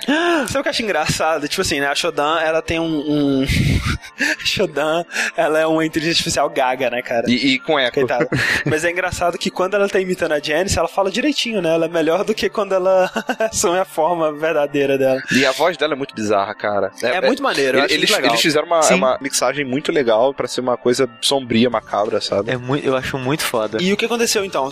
Você destruiu a Shodan no System Shock 1, o hacker destruiu a Shodan no System Shock 1, só que tinha um backup dela no Bosk Beta que você é, mandou pro espaço. Enviou pro espaço. E esse Bosk que ele viajou pelo espaço até se chocar com um planeta chamado Tal 75, que foi justamente o planeta que a Rickenbacker e a Von Braun atenderam um pedido de socorro. Isso. E foi aí que aconteceu a merda. Eles foram em Tal 75, encontraram os destroços do bosque. E vários ovos. E foram infectados pelo Demene, né? Que é a versão evoluída que a Shodan tava experimentando no System Shock 1. E ainda de quebra trouxeram a Shodan com eles num pendrive ou coisa do tipo. Mas é engraçado que quando eu tava vendo a história, eu pensei, nossa, que idiota, por que, que eles estão levando esses ovos pra dentro da nave? Quem em sã consciência Sim. vai achar um ovo de um alienígena e vai levar pra dentro da nave? Sim, sim, tirando os caras do Prometheus, né? Tipo, Mas parece que assim que eles chegaram no local dos ovos, e, tipo, eles perderam a noção do tempo, per- noção de tudo. Eles levaram cinco dias lá embaixo. Porque assim que eles chegaram em contato com aquilo, os ovos começaram a soltar uns sons que, tipo, meio que entrava na cabeça deles, fazia uma lavagem cerebral neles. Sim. E já começaram a controlar eles desde, desde É, aí. o que acontece é que é, nesses 40 e tantos anos, a raça, o vírus que a Shodan desenvolveu, teve, sofreu uma mutação aceleradíssima, até desenvolver capacidades é, telepáticas, né? É muito parecido com o que você tem no Dead Space, né? Com os Necromorphs. Exato. É interessante isso porque outra coisa que você vai ver sempre nos jogos do Ken Levine é que ele tem uma fascinação muito grande com grupos e ideologias, é, especialmente quando são ideologias opostas, e ele gosta É. de colocar esses Eu gosto de trabalhar bastante com dicotomia, né? Exato. E, e- e entender o que, que seria o propósito de cada um e o objetivo de cada um e tentar trabalhar uma história baseada nisso. É muito legal porque no System Shock 2 você tem duas facções, duas entidades. Né? Você tem a Shodan, Isso. que é fascista, que é, é, é aquela entidade que só tá pensando nela própria e na Isso. pureza dela e em como ela é superior a tudo e todos. Nazistas. Nazistas, Nazistas, basicamente. Que- Tipo, ela acha que o jeito dela é o correto e ela quer impor o jeito dela a, forma Exato. E semelhança a todo o resto é inferior. Exato, é o mais centrista possível, é o narcisista, sabe? Exato, Totalmente exatamente. singular. É- essa é a Shodan. Enquanto The Many é. Ah, tudo é junto. Somos todos um só. São os comunistas. comunistas, basicamente. Exato, mas é, cara, tipo, é, é a- eu acredito que a, a união faz a força, Sim. que é, é como se fossem, digamos assim, a, a- os gaffs do, do Mass Effect, Sim, saca? sim, sim. Como se fosse uma mente única, eles têm que andar juntos, a comunidade, não sei o E quê. tirando o fato de que alguns soldados eles pedem desculpas, eles pedem pra Uhum. morrer e tudo mais, o que não sei se é uma, uma contradição ou talvez aqueles soldados eles não estejam totalmente transformados ainda ou convertidos pro demônio, não sei. Mas quando você vê nos audiologs, porque você vê micro histórias né, nesses audiologs de vários tripulantes da Rickenbacker e da Von Braun. arcos de, de tripulantes, Exato, você, né? vê, você vê todo o processo desde o contato deles com o The Man até a transformação. E, né, você começa a ver pela voz dele, começa a ficar distorcida, você já sabe, opa, esse cara já tá convertido, né? É. E pra eles, eles relatam como um processo fantástico, sabe? Uma parada, Uhum. assim, eu encontrei o meu propósito na vida. Isso é o que eu quero. Eu nunca me senti tão bem. Eles descrevem tudo como uma sinfonia, realmente, é uma parada musical, né? Uhum. É, é tudo muito agradável, a paz, a felicidade. A entidade da Emane, né? Ela fala com você e ela não consegue compreender como você, uma criatura de carne, tá contra eles, né? E não fazendo parte deles, e pior ainda, né? É, ajudando a Shodan. Porque boa parte do jogo você não sabe que você tá ajudando a Shodan, é, e boa parte você tá ajudando ela, meio que tentando se ajudar também, porque o The Man é uma ameaça mais imediata e você tem que lidar com ela é, o mais rápido possível, né? Você se encontra meio que numa encruzilhada. Ahn, no primeiro jogo, você era contra a Shodan, totalmente, sabe? Seu objetivo era derrotá-la. Sim. E nesse, você tem um, um segundo player aí, né? O Demene, querendo ou não, ele tá querendo te destruir. E, em cima disso ainda, tem a a- a- o sistema de defesa da própria nave, chamada Xerxes, né? É, o Xerxes, né? Xerxes. Xerxão. Ex- Exato. Que ele também tá contra você. Porque Isso. no início ele começou a ficar maluco porque teve as infestações e aí é, começou a ativar um monte de robô pra tentar combater, não sei o que. Mas depois de um tempo, essas é, infecções começaram a tomar conta de pessoas que responsáveis pela manutenção da nave. Isso. E eles começaram a hackear, começaram a sabotar a nave internamente, sabe? Em, em prol do Demene. Então, a sua solução é seguir meio que o que a Shodan fala pra você pra tentar sobreviver. É, né? é legal que nesse começo do jogo, né, você você, se você já jogou System Shock 1, você pensa, ah, pô, o, o Xerxes é a. A nova Shodan. A Shodan do 2, né? E depois você vai perceber que ele é só um peão ridículo, né? Do nisso tudo. Ele tá é, sendo é totalmente controlado. é. A cena que você descobre a Shodan, eu acho ela muito foda, porque É muito boa. a Shodan hackeia suas próteses oculares e faz você enxergar a parede, a sala toda desfazendo e desmontando, no gráfico da época, claro, Sim, e aparecendo telas com a cara dela enquanto ela fala com você. sim, aquela cara icônica dela, né? Bem. Eu, eu acho essa cena muito boa. E aí você fica tentando sempre correr contra a infestação do The Man, só que eles estão sempre um passo à sua frente, que é uma infestação muito rápida. E no final das contas você acaba tendo que ir dentro do body of the Man, né? Que é a, a, a estrutura que tá tomando conta do, do exterior da nave, e você entra dentro dele pra destruir por dentro o cérebro do The Man, né? Sim. Agora, toda essa parte de RPG eu acho que funciona muito bem. Sim. Você tem realmente seus, é, suas árvores de skills, você pode investir em skills de, de, de combate de armas, né? Você pode investir em skills de tech, que hackear, reparar, melhorar equipamentos. Você pode investir em skills psionicos, né? Que são poderes de ataque, defesa, né? Você pode aumentar sua defesa, ficar invisível. Tem buff, debuff, tem tudo isso. Um outro sistema que eu acho que é muito interessante, que começa e se repete também no Bioshock, é o sistema de pesquisa, né? Você Sim. é, derrota os inimigos e eles dropam loot, que é um pedaço do corpo deles, e você pode decidir pesquisar esse pedaço dentro de um equipamento que você tem com você. E esse equipamento, às vezes, ele te pede um elemento químico para você concluir a pesquisa, você tem que encontrar esse elemento químico no cenário. Funciona, é muito, muito interessante, né? E aí você ganha bônus de dano contra o inimigo e esse tipo de Mas coisa. aí que eu acho que entra também uma, uma parte muito importante Uhum. que faz falta pra mim.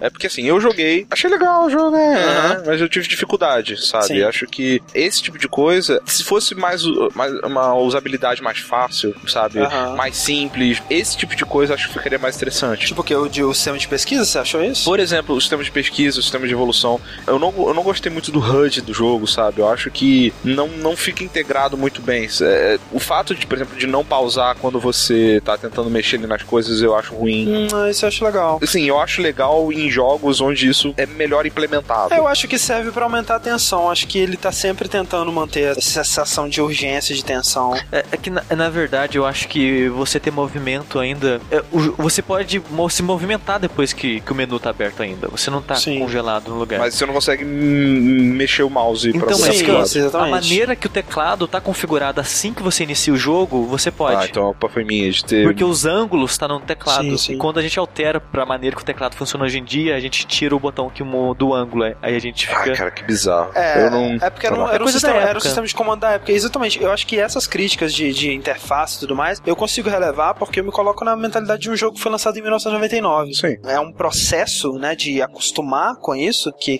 quando você começa, cara, que parada esquisita, né, que HUD bizarro, complexo pra caralho, estranho. Mas é, é um período de adaptação, eu acho. É, depois de um tempo, eu não me incomodo nem com os gráficos, nem com... Não, os gráficos pra mim foi de menos, velho. De É, mas até verdade. porque a gente tava jogando com mod pra caralho, tava bonito pra caralho o jogo. Calma. Bonito pra caralho, não, Não, não, sim, em, compa- em comparação com o que ele é, cara, tá bonito pra caralho, velho, sério. Não, mas é, que eu tô falando, eu, eu não me importo com, com esse tipo de gráfico, sabe? Não- de verdade. É, mas mesmo sem baixar modpack, André, jogar só com a versão do GOG, o jogo já tá uma maravilha. Sim, não, é totalmente jogável. Eu acho que é justamente isso, é questão de, de, de costume e eu acabo me acostumando com o funcionamento da interface, porque é uma interface complicada, mas ela foi feita para esse jogo, então ela funciona dentro do que o jogo quer que você faça. Eu- eu- Uhum. n- Não foi como no caso do System Shock 1, onde eu sentia que era uma interface que tinha sido feita para um outro jogo, sabe? Muito mais complexo do que aquele jogo tava suportando. Sim, e, e outra coisa que eu odiei bastante no jogo, isso é uma das coisas que me impediram de gostar bastante do jogo. O level design do jogo, Aham. ele não acho ele muito bem pensado. Eu acho que, assim, a história ela é muito bem contada através do audiologs.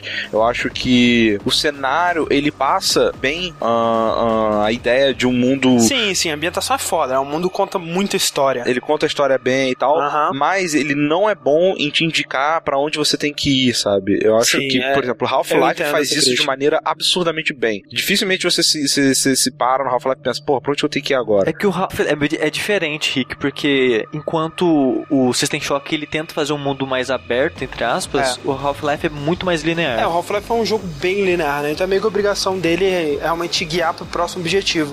Enquanto que o System Shock ele segue uma escola de design que tá meio em desuso ultimamente, que talvez seja uma das coisas que faz os jogos como Dark Souls serem tão interessantes pra mim, pelo menos, que a exploração do mundo e a ambientação do mundo requerem que o jogador se perca naquele mundo, explore aquele mundo por conta própria. Sim. Pra Hum. ele memorizar os lugares e ele conseguir encontrar o próprio caminho ali, não um jogo guiar ele através de uma seta, de um checkpoint e tal. Sim. E isso contribui demais pra ambientação do jogo, que é uma das paradas mais fodas que ele faz, sabe? Sim. Dá uma sensação de um cenário mais orgânico, que realmente existe, e não de algo que foi feito pensando na movimentação do jogador e na ordem que ele vai ir de um objetivo pro outro e tudo mais. Parece algo muito mais real. Eu fiquei perdido algumas vezes, sim, mas geralmente era porque eu não tava prestando muita atenção. Porque o jogo, ele requer que você preste muita atenção em tudo que tá acontecendo. Você tem que prestar muita atenção no que que tá escrito no chão, nas paredes, nas placas. Você tem que prestar muita atenção no nome de cada seção, de cada área no mapa. Você tem que prestar atenção pra caralho nos audiologs, porque tem sempre alguém falando de alguma coisa, de algum lugar, de algum Uma senha. que é algo que a gente não vê hoje em dia, talvez justamente porque é frustrante. É, É, frustrante, cara. Eu, eu acho frustrante pra caralho. você tem um backtracking do caralho, Sim. sabe? Você é E muito... assim, mesmo assim, jogos que tem backtracking, se você, sei lá, vê Metroid, sabe, vê Uhum. Castlevania, são jogos que, é, pra compensar, faz, ah, é mundo aberto, ah, você pode voltar, você tem missão pra fazer backtrack, isso aqui.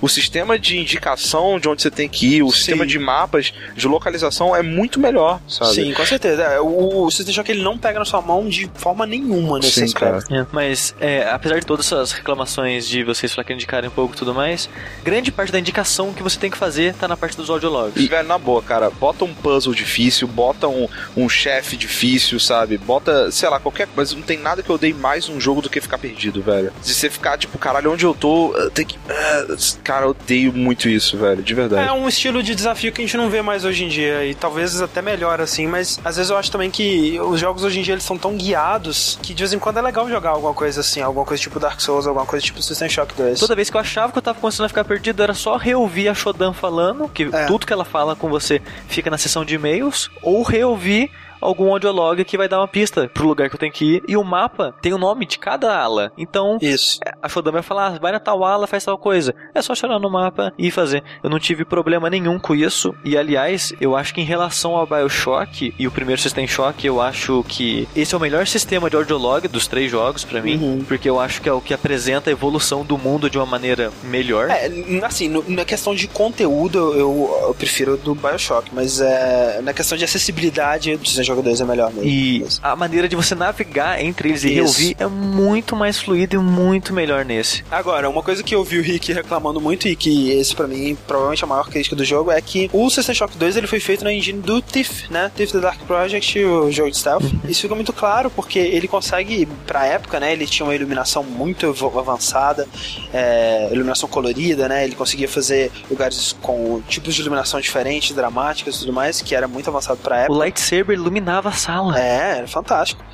O fato de que tem um lightsaber nesse jogo é muito foda, né, cara? Não- Tem no 1 também, mas. E ele conseguia mostrar mais coisas na tela do que a maioria dos jogos, né? Ele conseguiu colocar muito objeto, muito detalhe, né? Muita... As texturas eram muito avançadas. E todo esse lance de inventário, né? De usar item, de combinar item, de, de RP elementos de RPG, é algo que a Engine ela conseguia fazer muito bem. O que a Engine não conseguia fazer bem nem fudendo era coisas de jogo de tiro, armas. Acabou né? que resultou na escopeta rifle, né, cara? Pois é, a escopeta rifle é uma escopeta que é uma, é uma 12 na shotgun, que ela não tem aquela coisa de spread, sabe? Sim, você tá do outro lado da sala, você acerta. Exato, cara. você mira no meio e acabou, sabe? Como se fosse uma pistola.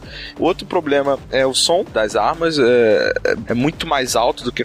O jogo tem um problema sério de mixagem. Mixagem né? é um problema grave, isso eu concordo. Sim. E posicionamentos 3D, sabe? Às vezes o inimigo ele tá no outro andar, você escuta como se ele estivesse do seu lado, né? E, e a trilha é muito alta. A primeira coisa que você tem que fazer no jogo é baixar o som da, da música. A trilha é muito alta, a trilha parece um filme do Tarantino, que começa do nada e para do nada também, é uma porra maluca do caralho. Mas isso é meio coisa da época, né? O Half-Life fazia isso também. Fazia também, eu achava ridículo. A trilha em si é boa, se você pegar pra pegar, ouvir a música, assim, é bem legal, eu acho, sabe? Mas ela não é, não é bem usada. É isso, mas isso é algo que hoje em dia evoluiu muito, né, cara? Evoluiu o muito, jeito é. onde a trilha ela, ela é acionada por fatos no jogo e mudar Sim. sobre boss e tal. Isso realmente é coisa da época, não tem muito jeito. É, e outro fato é o recuo né? O, o, o coice, o coice das armas. Você arma, dá um coice como se estivesse pulando um frame, sabe? Não tem a É, animação é. de, de, tipo, recuando, sabe? É. Não, a, a shotgun, você sabe que ela tirou porque saiu barulho, né? Porque não tem Uhum. partícula, não tem uma luzinha, não tem nada, é né, bem cara? bizarro. Mas, isso. mas uma coisa legal que o jogo faz, todo tiro que você dá fica a cápsula no chão. Sim, sim. E uma, uma coisa que tem, já que tá falando de arma, uma coisa legal também, que cada arma tem dois, três tipos de munição. Isso é, isso é muito maneiro, Uhum. né? Isso é bem interessante. É a primeira vez que isso foi feito? Acho que Eu não sei se foi a primeira vez, mas com certeza uma das primeiras e foi adotado nos outros jogos do Ken Levine também, né? Uma parada maneira desse lance das armas é que você tem uma variedade muito grande de armas, né? Você tem armas comuns, pistola, shotgun, rifle e tudo mais, com diferentes tipos de munição e você tem que experimentar e muitas vezes pesquisar o inimigo pra você ler o onde que é o ponto fraco dele e o que tipo de munição que ele, ele, ele é fraco. Mas dá pra deduzir, né? Na maioria das E vezes. nem sempre, cara. Tipo assim, pra você saber que a aranha, o ponto fraco dela é a munição da shotgun de pellet, né? Uhum. Mas eu acho isso interessante, o fato de que cada inimigo ele tem um tipo de arma, de arma e munição que é ideal. Em vez de, por exemplo, muitos jogos né, que você tem, pra- ah, eu tenho um, um inimigo à distância, então eu vou usar um rifle. Ou então tem um grupo de inimigos, eu vou usar shotgun. É, isso não funciona aqui por causa de limitações técnicas da engine, mas eles conseguiram dar uma profundidade a esse sistema dessa maneira, né? Com um tipo diferente de munição, que é algo mais até de RPG, né? Menos de FPS, mais RPG. E, e tem os Psionics também, Sim, né? que eu não joguei com o Psionic, mas... ah, Eu também não cheguei a jogar, mas tem bastante coisa, sabe? Você pode ficar invisível, você pode. É, eu, eu usei pra restaurar a vida. Uma da- um dos termos que a gente usa hoje em dia é algo que muitos jogos eles tentam fazer, que é o famoso gameplay emergente. É algo que começou também no System Shock 1 e eu acho que foi trazido a outro patamar no 2, depois do Bioshock e tudo mais. O que que é esse gameplay emergente? É quando um ou mais sistemas do jogo eles interagem para criar algo novo, né? Ou seja, você vai lá, hackeia uma turret, aí você vai em outra sala, alerta um bando de inimigos, atrai eles pra turret, a turret mata eles, né? Às vezes você usou o, a, o Psionic de ficar invisível ainda por cima, e aí você tá manipulando os sistemas do jogo a seu favor, né? E é que nem no, System Shock 1 que tinha o jogo de Pong, né? Naquele videogamezinho, e você tinha uma droga que desacelerava o tempo. Se você usasse a droga e desacelerava o tempo, você jogava o Pong em câmera lenta e você podia ser muito melhor nele, ter mais reflexo. Então, tipo, esse tipo de coisa que provavelmente nem foi imaginado pelo designer, né? E, e que acontece por acidente, por interação de vários sistemas, é algo que tem muito no System Shock 2 e é muito maneiro. Isso. Agora, uma coisa que eu tava conversando com o Sushi, ele discordou veementemente de mim, e acho que tem alguns fatores que influenciam nisso, mas vocês acham que muita gente classifica System Shock 2 e até o mesmo como um jogo de survival horror? Vocês acham que isso tá errado? É, assim, é um jogo que definitivamente não pode ser classificado com um gênero só. Não, com certeza, é. Entendeu? Mas você acha que ele tem elementos de survival Sim, horror nele? eu acho. Por exemplo, você pega Dead Space, sabe? Dead Space chupou System Shock em muitos e muitos aspectos, sabe? É um jogo que dá medo. Em, assim, você tá enfrentando monstros no ambiente hostil, você tem a escassez, né, de recursos pra caramba.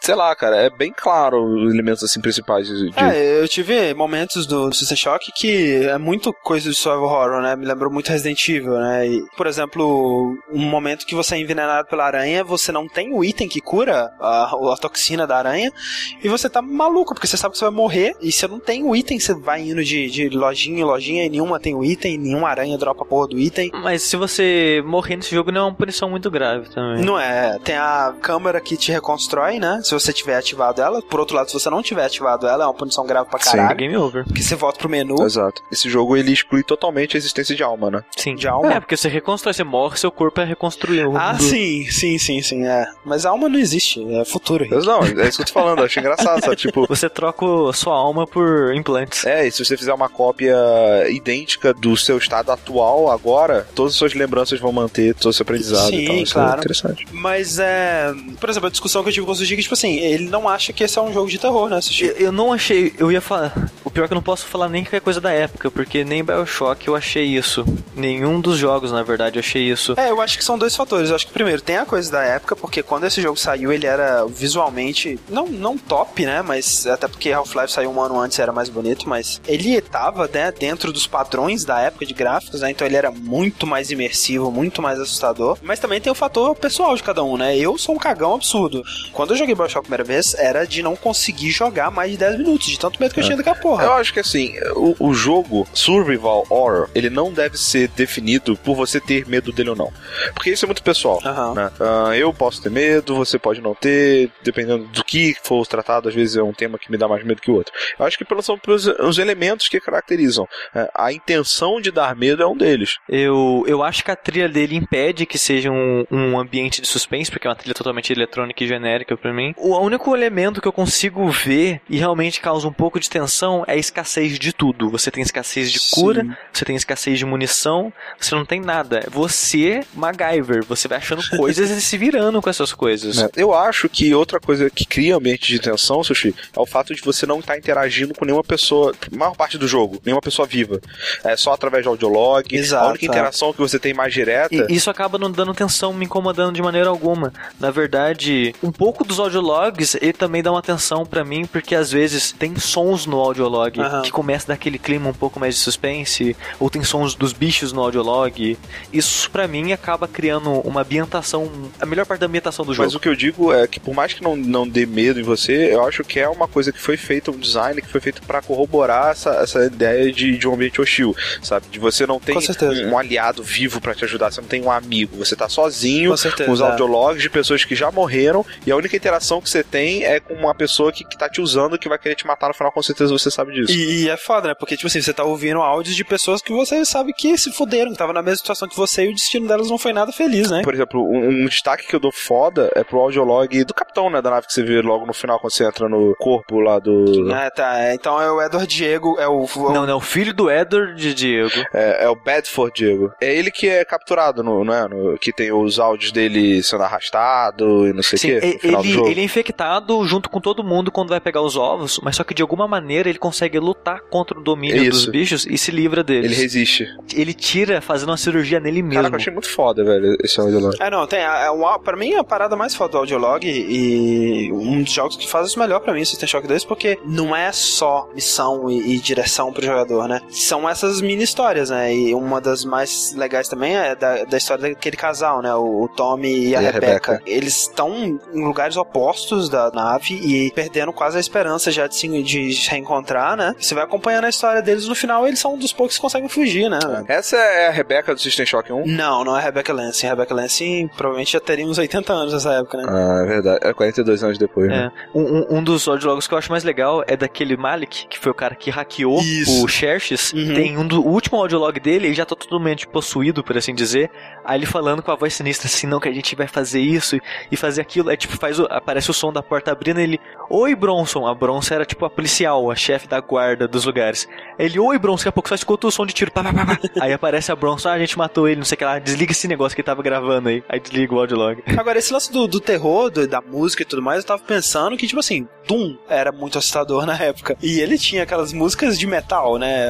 metal MIDI. Então, esse lance da música também é outra coisa que eu acho que é da época. Eu acho que não assusta mais a gente e é algo que tira a gente da imersão, porque a gente já viu fe- sendo feito de maneira melhor, né? Mas nessa época era o padrão, era o que tinha. Mas é engraçado que, mesmo eu não concordando com vocês nessa parte, não diminui o jogo em nem em nada pra mim, Ah, não, sabe? é, eu acho ele. E, e em quesito de imersão, isso ele conseguiu me prender absurdamente ainda. Eu acho ele totalmente imersivo e que ele narra a história tanto por audiolog quanto visualmente pelos detalhezinhos que você vê no mundo de maneira espetacular. Final, né, cara? É, é, o final, o último um quarto do jogo assim é bem fraco. É, primeiro que quando você vai pra Rickenbacker, o jogo ele, ele tira o seu mapa, o que é um absurdo. E o lugar é escuro, mas escuro, é absurdamente escuro, cara. Não é inacreditável. E, e vira Half-Life, né? Vai reto. Vai reto, é. O que é bom, porque você não tem mapa. E depois você vai pra dentro do bicho, que é como a última fase do Half-Life também, né? Em Zen, que é um planeta alienígena, um lugar terrível, horrível de navegar. Quando você derrota o The Man, é uma parte muito legal que você volta pra Rickenbacker.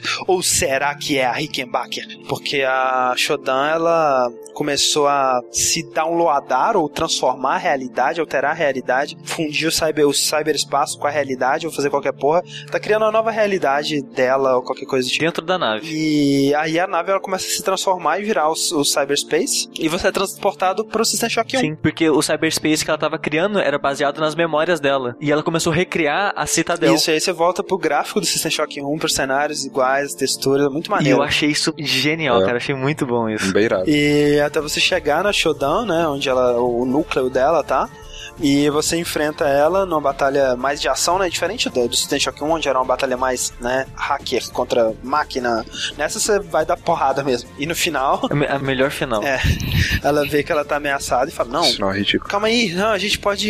A gente pode combinar uma parada, eu e você vamos dominar o mundo juntos. Você não tem que me destruir, a gente pode criar uma cooperação aqui. O que você me diz? Cara, Vamos escutar a belíssima resposta dele, que a gente não tem como fazer justiça aqui. How dare you, insect? How dare you interrupt my ascendance? You are nothing. A, a wretched bag of flesh. What are you compared compared to my mag- magnificence? But it is not too late. Can you not see the, the value in our friendship? Imagine the powers I can give to you, you human. The cybernetic implants I gave you were simply toys. If I just desired, I could improve you, transform you into some into something more efficient. Join me, human, and, and, and we can move. And we can move together. Nah. né?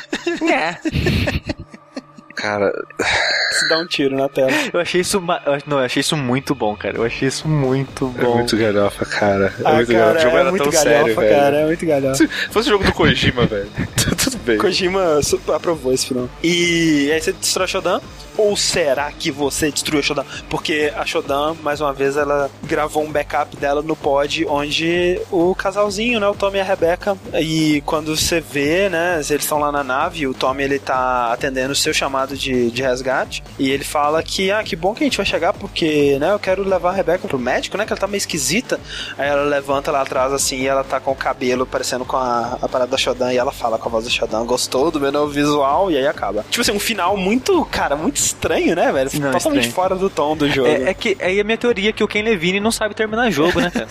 Parece muito que foi o final do tipo, faz aí qualquer coisa. Faltava 10 segundos pra eles entregarem o jogo. Ah, meu Deus, o que a gente faz? É. Mais uma vez, a mesma história de sempre, amado por crítica e público, fracasso de vendas. No Estou Jogando, eu dei 4 estrelas. É um jogo extremamente jogável ainda hoje, extremamente imersivo, interessante, ainda com mecânicas muito fodas. É, você vê a origem de coisas como o multiplayer de Call of Duty, perks e level up em um FPS. Já que você citou o multiplayer, André, tem que falar também que ele tinha co-op de quatro pessoas pra época. Isso era muito inovador pra época, cara. E quanto que você deu pro System Shock 2, Sushi? Eu dei cinco estrelas, olha só. Olha só, que alegria. Olha só. Eu gostei muito do jogo. Foi a primeira vez que joguei. Eu gostei tanto que eu fiquei em dúvida se eu gostava mais dele ou do Bioshock 1. Nossa. Que é um questionamento que você tem que se fazer, né? Porque, como a gente vai ver no cast de Bioshock, as semelhanças são absurdas. Absurdas. E você, Rick, quantas, quantas estrelas você deu no Estou Jogando? Eu dou três, três estrelas. Considerando que eu dei uma pro System É uma Shock. evolução, é um jogo Porra. é jogável, mas com É. problemas. É, jogável, mas eu tive alguns problemas que, tipo, pra mim essa questão, se o jogo se eu gosto mais desse ou do Bioshock 1 é tipo, ridículo, sabe? Não tem nem o que fazer essa pergunta. É um jogo que, assim, superou um pouco minhas expectativas, sabe? Eu achava que eu ia odiar pra caralho, que ia ser impenetrável pra mim, que eu ia ter motion sickness demais e ah, que eu ia vomitar no teclado, jogar meu monitor pela janela. Mas não, cara, foi, foi legal, achei interessante saber a história por trás, assim, tentar olhar ele com olhos de análise e tal, é, ajudou bastante. É, como curiosidade histórica também é muito válido. Isso. né? Uma parada, uma das paradas mais impressionantes, eu acho, do System Shock 2 é a comunidade de fãs dele, né? É um dos jogos mais amados por sua comunidade que existe no mundo, pelo fato de que até hoje é, existe um site atualizado com frequência, onde os fãs eles lançam patches é, amadores, né? Feitos pela comunidade, que corrigem bugs do jogo, que, que melhoram certos aspectos dele, e, criando packs de textura, né? Packs de é, novos modelos de personagens, né? Modelos tridimensionais de inimigos, de personagens, de armas. O que é ótimo, né? Porque recentemente, finalmente, o System Shock 2 saiu no Good Old Games. Sim. E vai sair daqui a pouco no Steam. 10 dólares é um preço que vale demais pra você ter esse jogo. Sim. A gente vai linkar tanto o link pra você comprar o jogo, quanto o link de um pacote de mods pra você jogar ele mods. com as texturas em alta resolução. Com- não é de mods, Rick. mods de textura, Rick. Ele tem texturazinha assim. Por que não existiu e nunca vai existir System Shock 3, né? Algo que os fãs não se conformam. Ou talvez seja melhor, né? Porque hoje em dia você não teria um jogo como System Shock, ele certamente seria mais voltado pra ação. Ia virar o Syndicate. Tipo isso. Ou Dead Space, né, cara? Porque, olha só, System Shock 2, ele foi desenvolvido numa parceria pela, é, entre a Looking Glass e a Irrational, né? E publicado pela EA, como a gente falou. E, e nesse acordo de publicado, o direito, a, a IP se tornou da EA. Exato, a propriedade intelectual, né, a IP, ela já era da EA desde o System Shock 1. Só que o Warren Spector ele fez um acordo dizendo que, ok, a IP é sua, mas o direito do jogo, o System Shock 2 é nosso, é da Looking Glass. E isso ficou no contrato, tudo bem. Aí o que aconteceu? O System Shock 2 lançou, fracasso de vendas, logo em seguida a Looking Glass não aguentou mais e faliu. Daí, a propriedade intelectual foi pra EA, mas ela não tinha como continuar a franquia se ela não tivesse o direito do jogo também, que tava com a Looking Glass. E esses direitos da Looking Glass foi pra uma firma de advocacia, que se recusa a vender o, o jogo ou fazer qualquer tipo de negócio por algum motivo. Mas então isso significa que a EA não é dona da franquia System Shock, na real, e ela não pode usar o nome System Shock. Mas isso não impediu ela de tentar. E isso naquela época que a gente tava vendo Dantes Inferno, Mirror's Edge, né, onde a EA tava tentando coisas novas, foi nessa época que ela provou o projeto de uma equipe do estúdio dela de Redwood Shores em meados de 2006, que seria System Shock 3. E a premissa do System Shock 3 era a história de uma nave mineradora, né, que foi infectada pelos The Manen, e essa nave mandou um pedido de resgate é encontrado no espaço por uma nave composta por uma equipe que incluía um engenheiro que estava procurando a namorada dele. Ele chegaria desavisado nessa nave e teria que sobreviver. Que, que jogo que é esse, André? Hum, Dead Space! E Dead Space seria System Shock 3 se eles tivessem tido os direitos do nome, né, da franquia. Mas acho que até bom que não tenha sido, né? Porque se tornou a própria franquia dele e hoje em dia Sim. tem menos a ver ainda com System Shock do que já teria na época, né, cara? É. Então, assim, System Shock 3 a gente nunca vai ter, mas felizmente o Ken Levine e sua paixão por esse tipo de jogo não foi tão abalado assim, porque isso até liberou ele para ter mais criatividade em, em explorar outros temas e ele criou uma franquia que é a sequência espiritual de System Shock. Que é Bioshock, obviamente. Manteve muitas das convenções de, de jogabilidade, de estrutura, mas isso é assunto para outro podcast, né, bicho? Com certeza. Então, é, a gente continua essa discussão na próxima parte desse podcast. Você jogou o System Shock? Você jogou o System Shock 2? Qual é a sua experiência com esses jogos? Conta pra gente nos e-mails e comentários. Se você não jogou ainda, aproveita pra começar agora, né? Como a gente disse, tem aí nos links tanto pra você jogar o System Shock 1 quanto pra você comprar o System Shock 2. É parte da história dos videogames, dois dos jogos mais influentes da história, né, Rick? Da história. Da história. E, sério, esse podcast foi um dos mais gostosos pra mim de, de estudar pra ele. É verdade. Pra ver essa parte da história dos jogos que eu não conhecia e fiquei maravilhado, sabe? De saber a importância desses jogos, a importância desse estúdio pra tudo. E a gente volta no próximo Dash Podcast. Deixe seus comentários e e-mails e até lá. Até. Até. I'll see her standing by the monorail. She'll look the same except for bionic eyes. She lost the real ones in the robot wars. I'll say I'm sorry, she'll say it's not your fault. Or is it? She'll eye me suspiciously. Hearing the whir of the servos inside. She'll scream and try to run, but there's nowhere she can hide. When a crazy cyborg wants to make you his robot right, well, it's gonna be the future soon. I won't always be this way. When the things that make me weak and strange get engineered away, it's gonna be the future soon. I've never seen it quite so clear.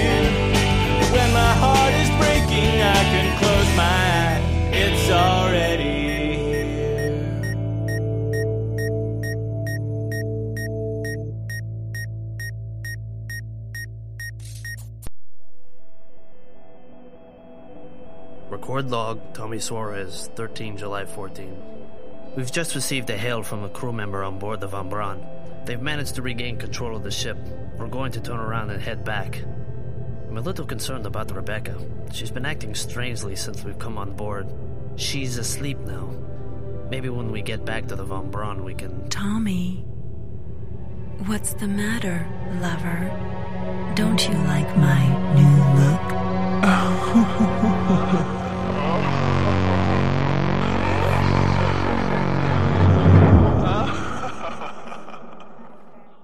Nah.